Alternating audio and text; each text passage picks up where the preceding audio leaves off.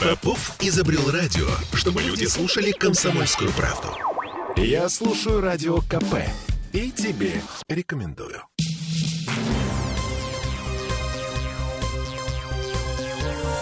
Темы дня.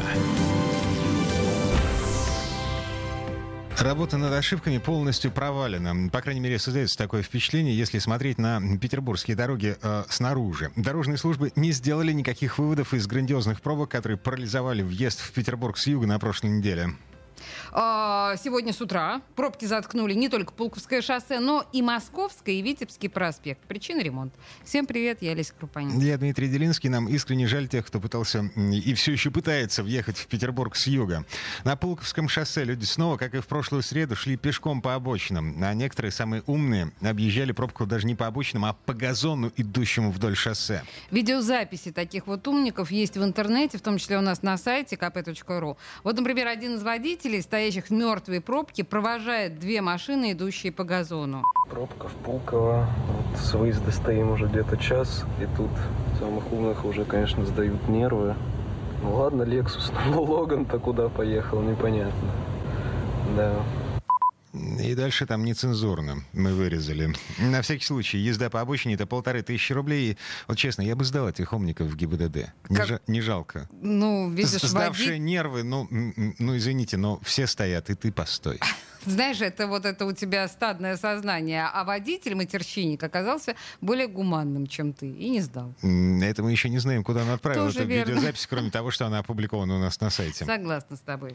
Ладно, на Витебском проспекте у Шушар перекрыли все полосы в город, жалуются водители в группе ДТП и ЧП Санкт-Петербург. Одновременно с этим из-за дорожных работ ограничено движение по Московскому. Что же касается Пулковского шоссе, то корень зла состоит в том, что ремонт здесь идет по программе «Безопасные и качественные дороги». А это федеральные деньги со всеми вытекающими последствиями в виде, бюрократических процедур, которые приводят к тому, что работы начинаются осенью. Да, чтобы деньги появлялись не в начале лета, а чтобы они появлялись в январе-феврале, потому что еще два с половиной месяца на конкурсную процедуру по закону у нас. То есть вот к, той дате, когда кошелек наполнился деньгами, там середина февраля, полтора, добавляем еще два с половиной-четыре, ну в апреле можно было бы начать. Но э, это я, на самом деле, еще оправдание этим парням, потому что думаю я, что, скорее всего, что это знали заранее все-таки. Не может этого быть, потому что решения об отводе транспорта, они принимаются на основании моделирования, и какие-то выстраиваются схемы. То ли неправильно были собраны данные об интенсивностях, то ли э, этапность. Ну, Это наш автоэксперт Дмитрий Попов, э, между прочим, сотрудник Комитета по развитию транспортной инфраструктуры, занимается, в том числе профессионально занимается организацией дорожного движения. Ну и поскольку закон о госзакупках и привычки наших чиновников — это неизбежное зло, с этим нужно просто смириться. Надо искать альтернативные способы решения проблемы. Вот мысли Дмитрия Попова по поводу организации движения на Пулковском шоссе на время ремонта. А он продлится, кстати, еще больше месяца. Я думал, ну вот как бы и решал эту задачу я.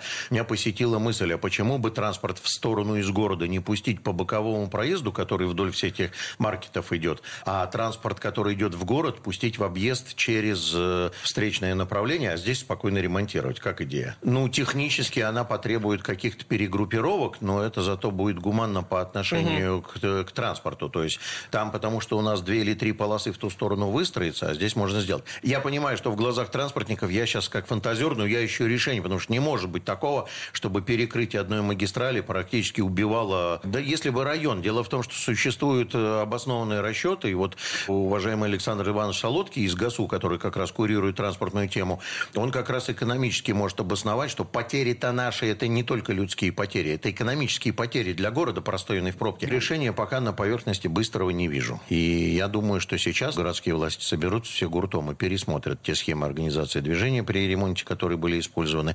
А, Не пересмотрели. Пробки в Петербурге прямо сейчас 7 баллов по Яндексу. Выезд из аэропорта стоит намертво. Пробка на Пулковском начинается от обсерватории. Стоит в Витебске от паровозного музея до развязки с Московским шоссе. Пробка на Московском шоссе начинается от Славянки. Вот в таком городе мы живем.